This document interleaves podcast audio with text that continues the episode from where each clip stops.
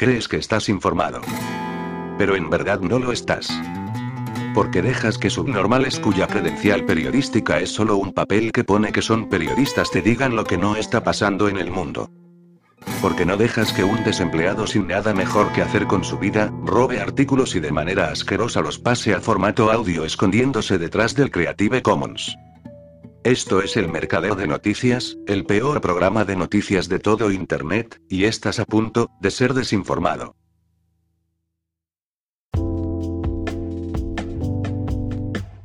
Los archivos nacionales de Estados Unidos hicieron públicos el jueves 15 de diciembre más de 13.000 documentos relacionados con el asesinato de en 1963. La Casa Blanca ha vuelto a bloquear la liberación de otros miles, como ya ocurrió en 2017. Sin embargo, uno de los presentadores de la cadena Fox, Tucker Carlson, ha entrevistado a una fuente que ha tenido acceso a los documentos que permanecen ocultos, quien habría confirmado que, en efecto, la CIA estuvo implicada en el magnicidio. Ahora el 97% de los aproximadamente 5 millones de páginas del expediente del asesinato de Kennedy están abiertas. Pero al igual que en 2017, cuando también se desclasificaron archivos, parte de ellos se han mantenido confidenciales. En un memorándum Biden ha indicado que un número limitado de documentos no podía hacerse público. Es necesario para evitar daños a la defensa militar, las operaciones de inteligencia, la aplicación de la ley y la política exterior. Los esfuerzos para mantener la confidencialidad siguen llegando de la CIA y del FBI. Carlson recuerda los diversos elementos del caso, señalando que el asesinato de Kennedy fue una secuencia de acontecimientos extraordinaria. Un pistolero solitario asesina al presidente, y luego, menos de 48 horas después, ese mismo pistolero solitario es asesinado a su vez por otro pistolero solitario. ¿Qué probabilidades hay de que eso ocurra? La explicación oficial del gobierno, a través de la Comisión Warren, una comisión turbia y corrupta según Carlson, no era plausible.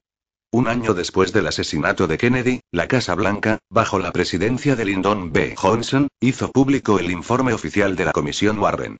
Tanto Lee Oswald, el asesino de Kennedy, como Jack Ruby, el asesino de Oswald, actuaron por su cuenta. Nadie les ayudó. No hubo conspiración de ningún tipo. Caso cerrado. Fue en aquella época cuando los estadounidenses que dudaban de la versión oficial empezaron a plantearse preguntas. Entonces apareció el término teoría de la conspiración que hasta entonces no existía en la terminología anglosajona. En 1964, el año en que la Comisión Warren emitió su informe, el New York Times publicó cinco artículos en los que aparecía la expresión teoría de la conspiración. Son estas mismas expresiones las que hoy se utilizan contra quienes hacen preguntas que los portavoces oficiales no quieren responder. El psiquiatra Louis Joiron declaró demente al segundo pistolero solitario. Pero los que le conocían a Ruby sabían que era mentira. El psiquiatra trabajaba para la CIA y fue una pieza clave en el programa MK Ultra, en el que la CIA suministraba potentes fármacos psiquiátricos a los estadounidenses sin su conocimiento. El New York Times nunca mencionó que el psiquiatra trabajaba para la CIA, y mucho menos su estancia en la celda de Ruby. En 1976 la Cámara de Representantes concluyó que Kennedy fue asesinado casi con toda seguridad como resultado de un complot, aunque no mencionaba a los miembros de la conspiración. Obviamente se trataba de la CIA, por lo que es lógico que intente mantener la confidencialidad de los documentos, a pesar de que han transcurrido 60 años. La trama de corrupción del Parlamento Europeo tiene más rincones que una ferretería, y eso que aún no se ha destapado la mayor parte de la suciedad. Lo que ya nos sorprende es el tratamiento de los medios, que hablan de Qatargate cuando debería llamarse Bruselas Gate. Los medios ponen el acento en el corruptor para lavarle la cara al corrompido. A su vez el Qatargate lava la cara a Marruecos, verdadero artífice de una trama corrupta que estaba operativa desde hace muchos años y que todos conocían en Bruselas. Pero no hay Rabagate porque interesa poner el acento en la sacrapía del Golfo Pérsico y no solo por el Mundial de Fútbol que se dirime hoy. Los tiempos políticos han cambiado. Qatar fue un país adulado por los políticos y medios imperialistas cuando apoyó las primaveras árabes que condujeron a la destrucción Irak, Libia y Siria, entre otros países.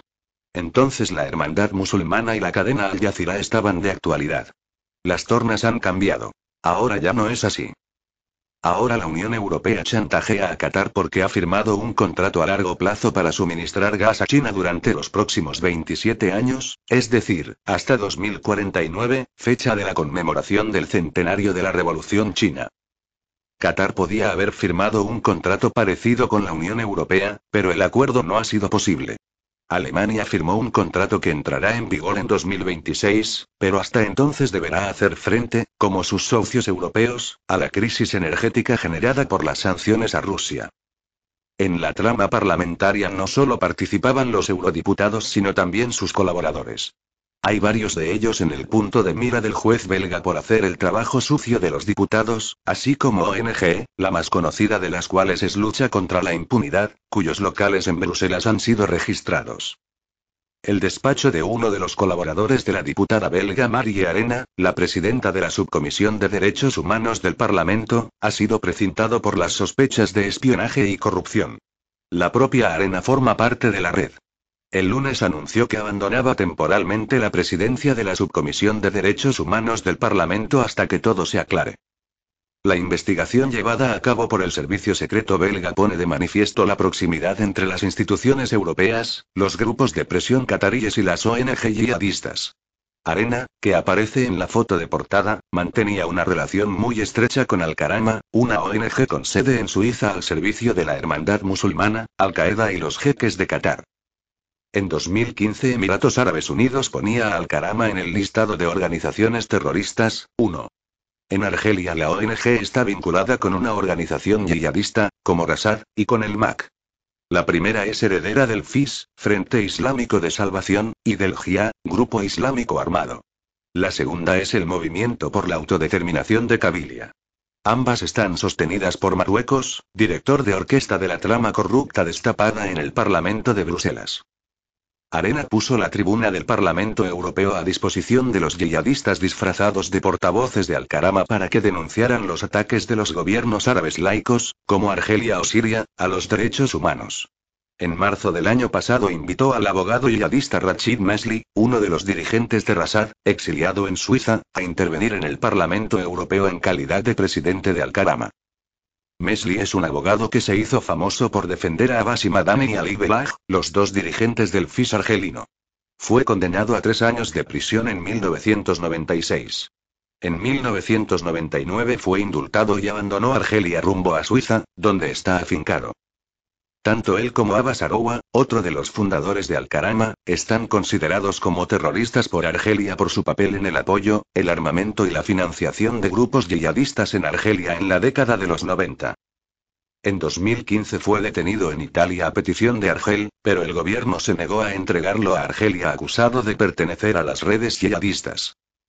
En 2018 el servicio secreto suizo investigó los vínculos existentes entre el fundador y presidente de Al-Karama hasta 2014, Abdulrahman al-Nuaimi, y Abdullah al-Muaisini, un clérigo saudí vinculado a Al-Qaeda, TOS. Desde 2013 al-Nuaimi está incluido en el listado del Tesoro estadounidense por su papel en la financiación de organizaciones terroristas. La dirección de Al-Karama también incluye a Mouradina, un dirigente islamista del FIS argelino. Dina huyó de Argelia en 1995 en medio de la guerra contra los yihadistas.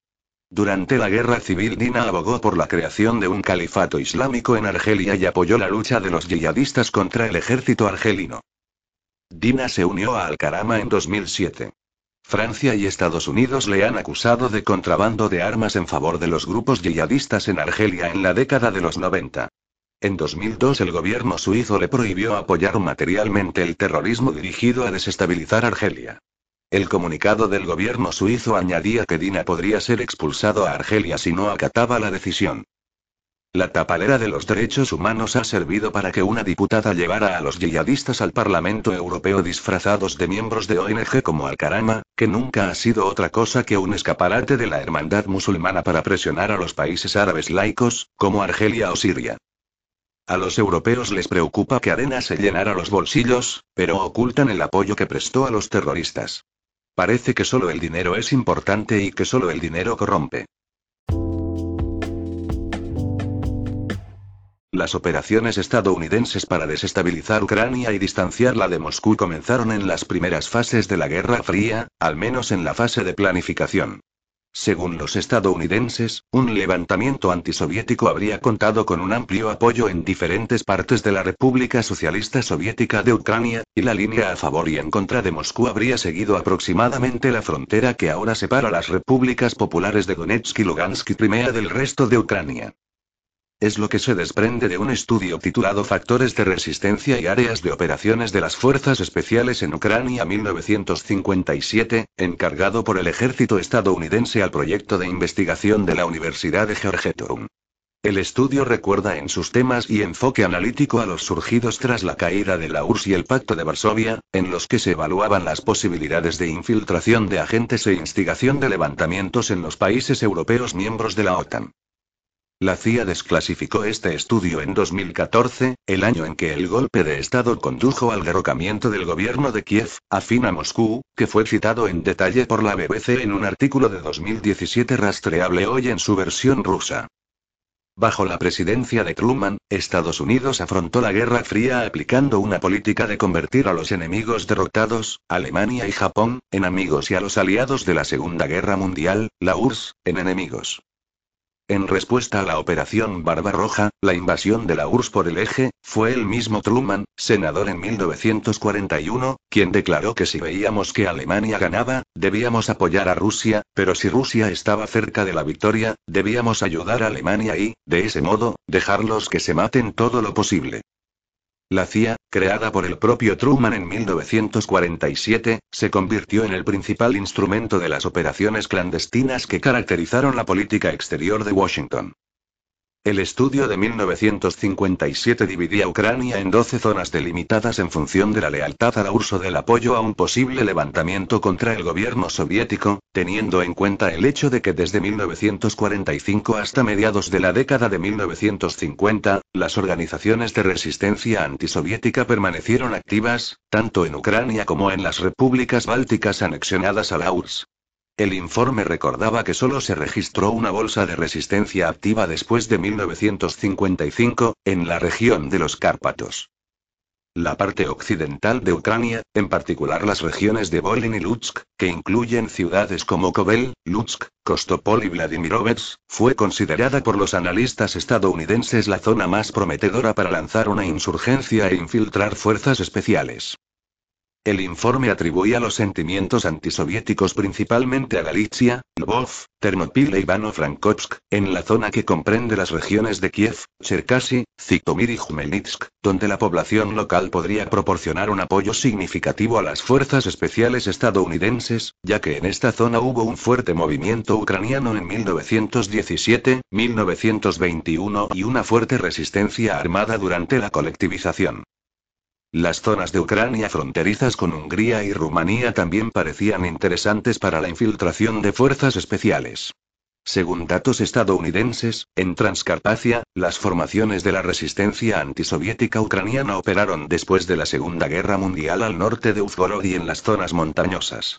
Una situación similar se dio en la región de Chernobtsil, donde los rebeldes ucranianos actuaban en las zonas montañosas. En cambio, Crimea y Donbass se definieron como poco prometedoras porque la mayoría de la población local era progubernamental y, de hecho, se consideraba rusa en lugar de ucraniana, zona sí y segundo. El conflicto entre las zonas tercero Shi y las zonas I se describe en el informe de 1957 como muy probable y potencialmente factible, lo que indica la posibilidad de una creciente oposición dentro de la URSS en preparación de su colapso.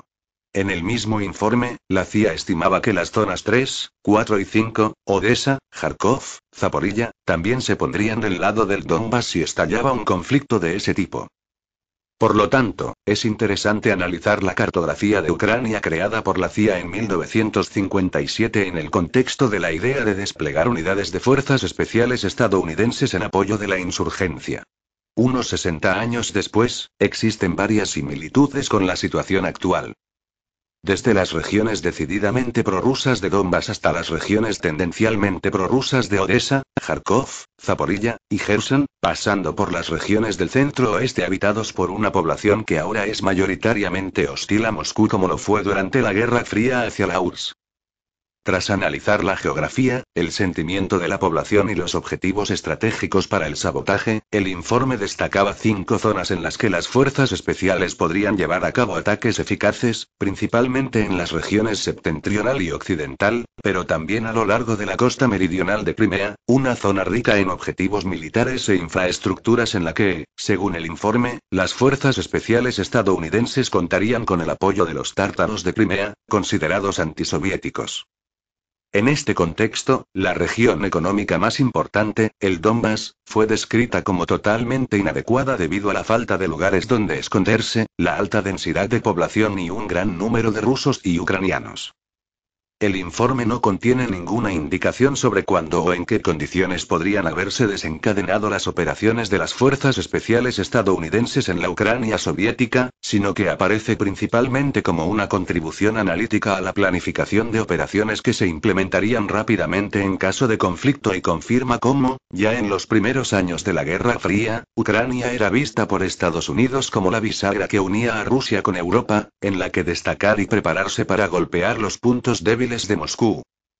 En 1997, 40 años después del estudio encargado por el ejército estadounidense, Zbigniew Brzezinski, politólogo estadounidense de origen polaco que fue asesor de seguridad nacional del presidente Jimmy Carter, teorizó en su libro El gran tablero de ajedrez que sin el control de Ucrania, Rusia perdería su papel de poder en Europa. El presidente Putin anunció la integración de cuatro regiones ucranianas en Rusia en una ceremonia celebrada el 30 de septiembre de 2022. Esto se produjo después de los referendos celebrados en cada territorio, incluida la región de Gerson, donde el 87% de la población votó a favor de la adhesión, la región de Lugansk, donde las autoridades declararon que el 98,4% de la población votó a favor de unirse a Rusia, Zaporilla, donde la cifra fue del 93,1% a favor de la adhesión, y Donetsk, donde la cifra fue del 99,2%. Sin embargo, Occidente rechazó unánimemente estos referendos por considerarlos una farsa. La cuestión es si las recientes adhesiones de Rusia pueden justificarse o no.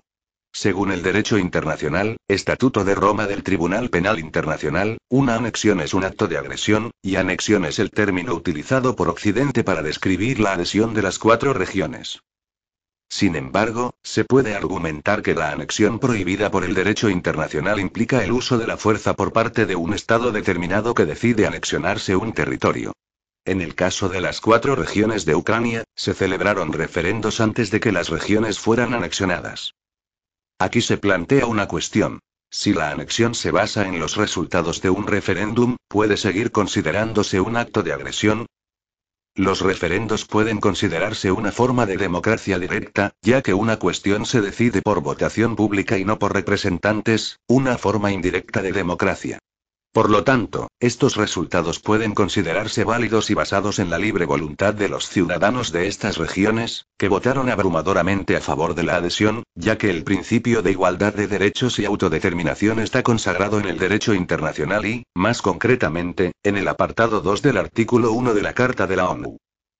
También se puede argumentar que, según el derecho internacional, los ciudadanos de un territorio deben ser iguales ante la ley y tienen derecho a igual protección contra la violencia y la discriminación. Este principio está consagrado en el artículo 7 de la Declaración Universal de Derechos Humanos.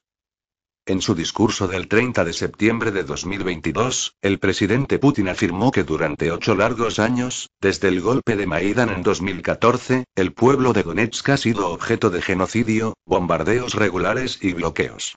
Mientras que en Gerson y Zaporilla se ha llevado a cabo una política criminal destinada a cultivar el odio a Rusia y a todo lo ruso.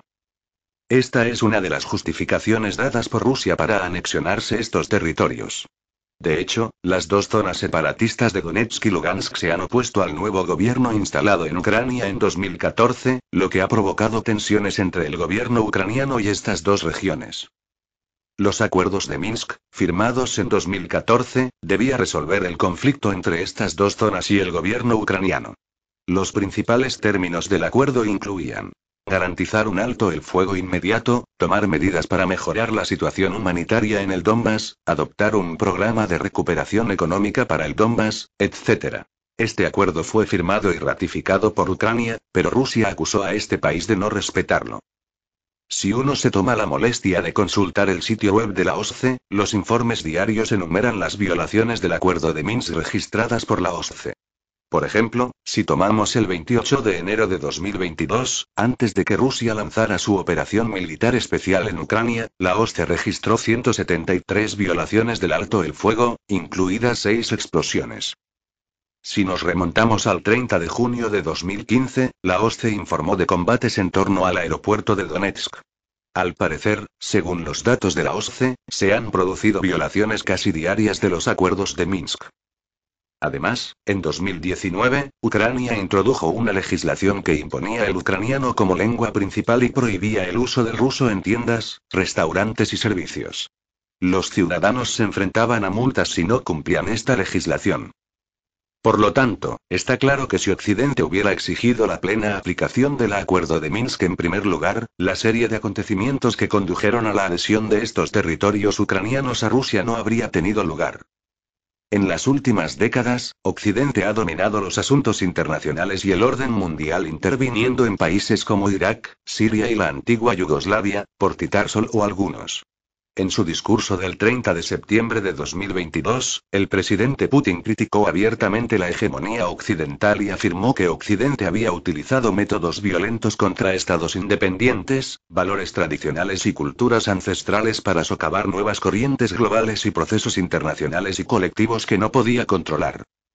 Continuó diciendo que es vital para Occidente someter a todos los países a la soberanía del dólar estadounidense. Es difícil rebatir las afirmaciones del presidente Putin si se tienen en cuenta las operaciones occidentales contra estados independientes para obligarlos a seguir la política occidental. Si se negaban, Occidente provocaría un cambio de régimen y saquearía la mayor cantidad posible de sus recursos. Irak es un buen ejemplo. Saddam desafió el dominio del dólar y decidió vender su petróleo en euros. Como consecuencia, se impusieron al país toda una serie de sanciones y fue expulsado del poder. En el caso de los conflictos de Irak, Libia y la antigua Yugoslavia, las operaciones de Occidente violaron el derecho internacional pero no fueron sancionadas por la ONU. Occidente también ha tenido que lidiar con las consecuencias de sus cambios de régimen en países como Afganistán y Libia. También se ha visto obligada a retirarse de zonas que en un principio tenía como objetivo para el cambio de régimen.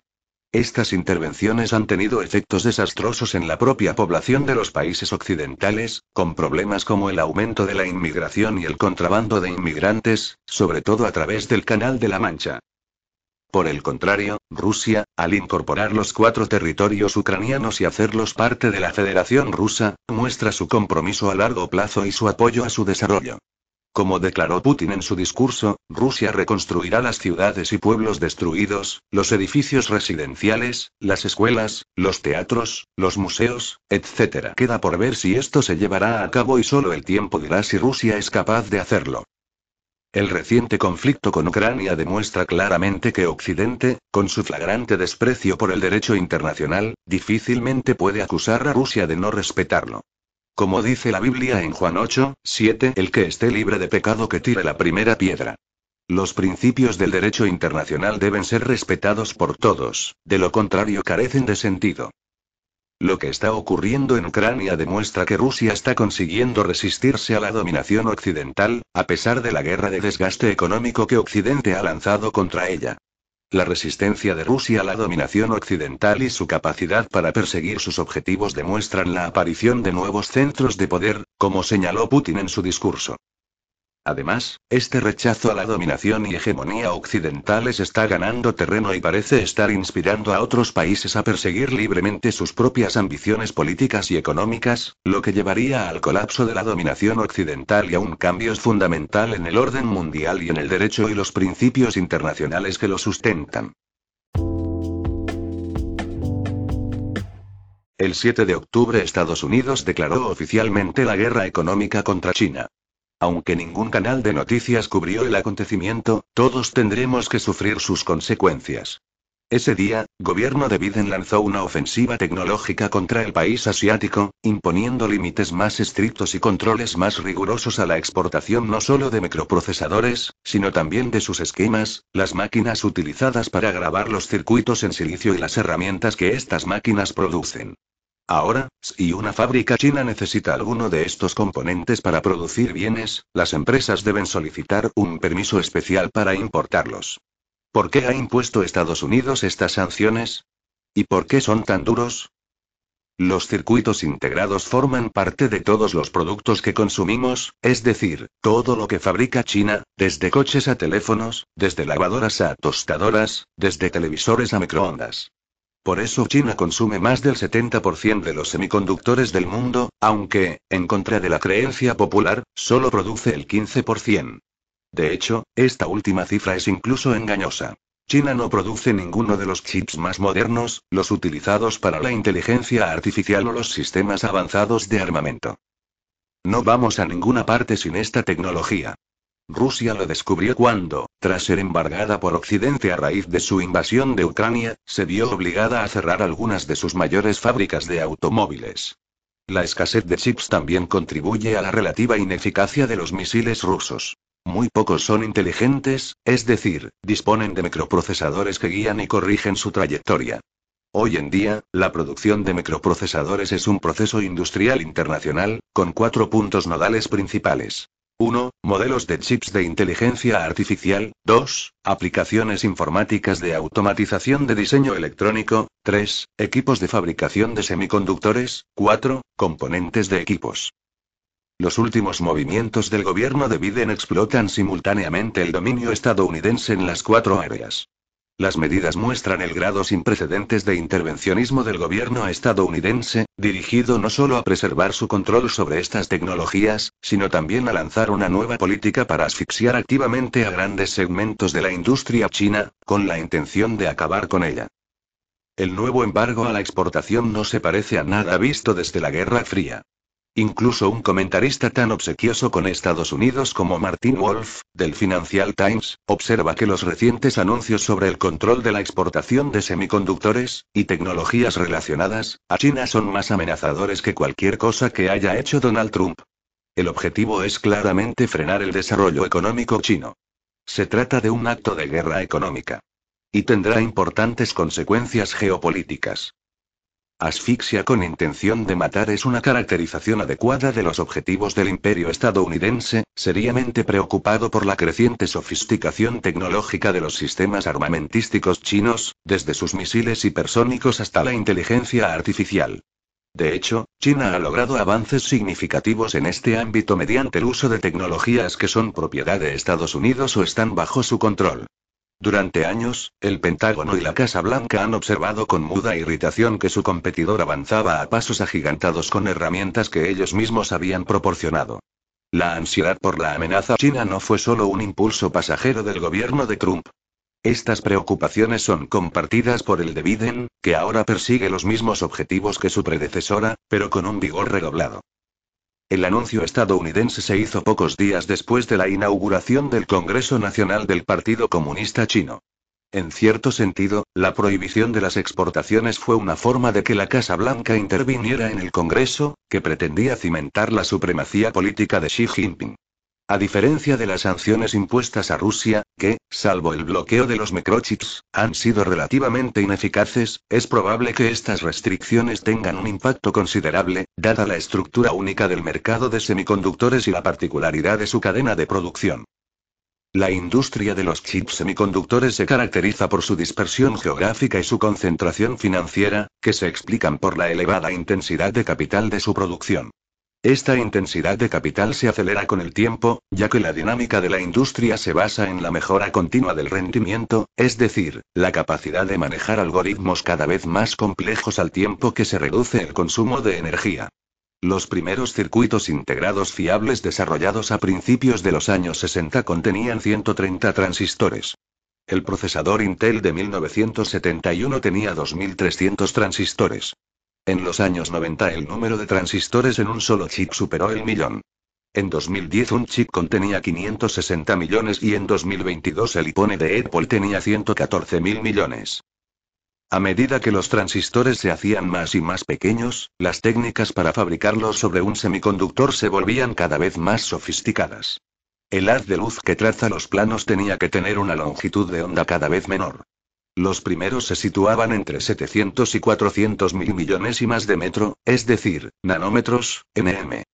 Con el tiempo, se redujeron a 190 nm, luego a 130 nm, antes de alcanzar los límites del ultravioleta. Solo 3 nm.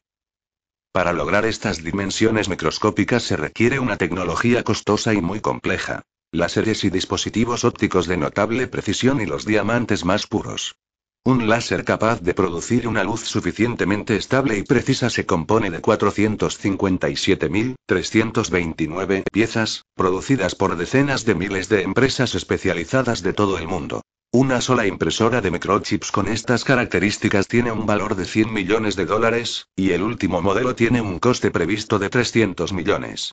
Esto significa que abrir una fábrica de microchips requiere una inversión de unos 20 mil millones, más o menos la misma cantidad que construir un portaaviones. La inversión debe amortizarse rápidamente, ya que en pocos años los microchips se ven superados por un modelo más avanzado, compacto y miniaturizado, que requiere equipos, arquitectura y procedimientos totalmente nuevos. Hay límites físicos a este proceso. Ahora hemos llegado a capas de solo unos pocos átomos de grosor. Por eso hay tanta inversión en computación cuántica, donde la incertidumbre cuántica ya no es un límite, sino una característica a explotar. Hoy en día, la mayoría de las empresas de componentes electrónicos ya no fabrican semiconductores. Se limitan a modelar y planificar su arquitectura, de ahí el nombre estándar que se les da. Fables. Pero estas empresas tampoco son pequeñas. Por poner algunos ejemplos, Qualcomm emplea a 45.000 trabajadores y tiene unos ingresos de 35.000 millones de dólares, Nvidia emplea a 22.400 con unos ingresos de 27.000 millones y AMD tiene 15.000 empleados y unos ingresos de 16.000 millones. Así, la modernidad tecnológica se caracteriza por una gran paradoja. La miniaturización infinitesimal requiere instalaciones cada vez más titánicas, y de tal envergadura que ni siquiera el Pentágono puede permitírselas, a pesar de su presupuesto anual de 700 mil millones de dólares. Un proceso así requiere un nivel de integración igualmente creciente para ensamblar cientos de miles de componentes diferentes, producidos por diversas tecnologías, cada una de ellas hiperespecializada. El impulso hacia la concentración es inexorable. La producción de las máquinas que imprimen estos microchips avanzados está bajo el monopolio de una única empresa holandesa, ASM International, mientras que la producción de los propios chips corre a cargo de un reducido número de empresas, especializadas en un tipo concreto de chip lógico, RAM, memoria flash, procesamiento gráfico, etc. La empresa estadounidense Intel produce casi todos los microprocesadores informáticos, mientras que la industria japonesa, que alcanzó su apogeo en los años 80 antes de entrar en crisis a finales de los 90, fue absorbida por la estadounidense Micron, que sigue teniendo fábricas en todo el sudeste asiático. Sin embargo, solo hay dos auténticos gigantes de la producción de hardware. Uno es Samsung, en Corea del Sur, favorecido por Estados Unidos durante los años 90 para contrarrestar el ascenso de Japón, cuya precocidad antes del final de la Guerra Fría se había convertido en una amenaza. El otro es TSMC, Taiwan Semiconductor Manufacturing Company, con 51.000 empleados, 43.000 millones de facturación y 16.000 millones de beneficios, que abastece a todas las empresas fables estadounidenses y produce el 90% de los chips más avanzados del mundo. Así pues, la red de producción de chips es muy dispar, con fábricas repartidas por Holanda, Estados Unidos, Taiwán, Corea del Sur, Japón y Malasia. También está concentrada en manos de cuasi monopolios, ASML para la litografía ultravioleta, Intel para los microprocesadores, Nvidia para las CLU, TSMC y Samsung para la producción, con cantidades astronómicas de inversión. Es esta red la que hace que las sanciones sean tan eficaces. Un monopolio estadounidense en el diseño de microchips, establecido por sus grandes empresas sin fábricas, a través del cual se puede ejercer una influencia colosal sobre las empresas de los estados vasallos que realmente producen el hardware. Estados Unidos puede bloquear eficazmente el progreso tecnológico chino, ya que ningún país del mundo tiene la competencia ni los recursos necesarios para desarrollar sistemas tan sofisticados. Los propios Estados Unidos dependen de infraestructuras tecnológicas desarrolladas en Alemania, Gran Bretaña y otros países. Pero no se trata solo de tecnología. También se necesitan ingenieros, investigadores y técnicos formados. Para China, por tanto, el ascenso es empinado, incluso vertiginoso. En este sector, la autarquía tecnológica es imposible. Naturalmente, Pekín ha tratado de prepararse para esta eventualidad, habiendo anticipado la llegada de estas restricciones hace algún tiempo almacenando chips e invirtiendo fuertemente en el desarrollo de la producción tecnológica local. Ha hecho algunos progresos en este campo. La empresa china International Semiconductor Manufacturing Corporation, ISMC, ya produce chips, aunque su tecnología va varias generaciones por detrás de TSMC, Samsung e Intel. Sin embargo, a China le resultará imposible seguir el ritmo de sus competidores. No tiene acceso a las máquinas litográficas ni a la luz ultravioleta de alta calidad suministrada por ASML, que ha bloqueado todas las exportaciones. La impotencia de China ante este ataque es evidente. Considérese la total falta de respuesta oficial de los dirigentes de Pekín, que no han anunciado ninguna contramedida ni represalia por las sanciones estadounidenses. La estrategia preferida parece ser la ocultación. Seguir trabajando bajo el radar antes que ser arrojado por la borda sin boya. El problema para el bloqueo estadounidense es que gran parte de las exportaciones de TSMC, y luego de Samsung, Intel y ASML, van a China, cuya industria depende de la isla que quieren anexionarse. Los taiwaneses son muy conscientes del papel central que desempeña la industria de semiconductores en su seguridad nacional, hasta el punto de que hablan de un escudo de silicio. De hecho, Estados Unidos quiere hacer todo lo posible para no perder el control de esta industria, y China no puede permitirse destruir esta infraestructura en una invasión. Pero este razonamiento era más defendible antes de la actual Guerra Fría entre China y Estados Unidos. De hecho, dos meses antes del anuncio de las sanciones a China por los microprocesadores, gobierno de Biden lanzó la ley CHIPS, que destinaba 50 mil millones de dólares a repatriar al menos parte de la cadena de producción, lo que casi obligaba a Samsung y TSMC a construir nuevas instalaciones de producción, y actualizar las antiguas, en suelo estadounidense. Desde entonces, Samsung se ha comprometido a invertir 200 mil millones de dólares en la construcción de 11 nuevos centros en Texas durante los próximos 10 años, aunque es probable que los plazos sean décadas, en plural.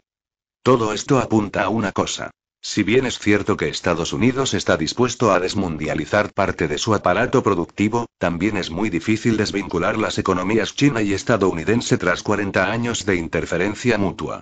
Y sería aún más complicado para Estados Unidos convencer a sus otros aliados, Japón, Corea del Sur, Europa, de que desenreden sus economías de China, sobre todo porque estos estados han utilizado históricamente estos vínculos comerciales para liberarse del yugo estadounidense.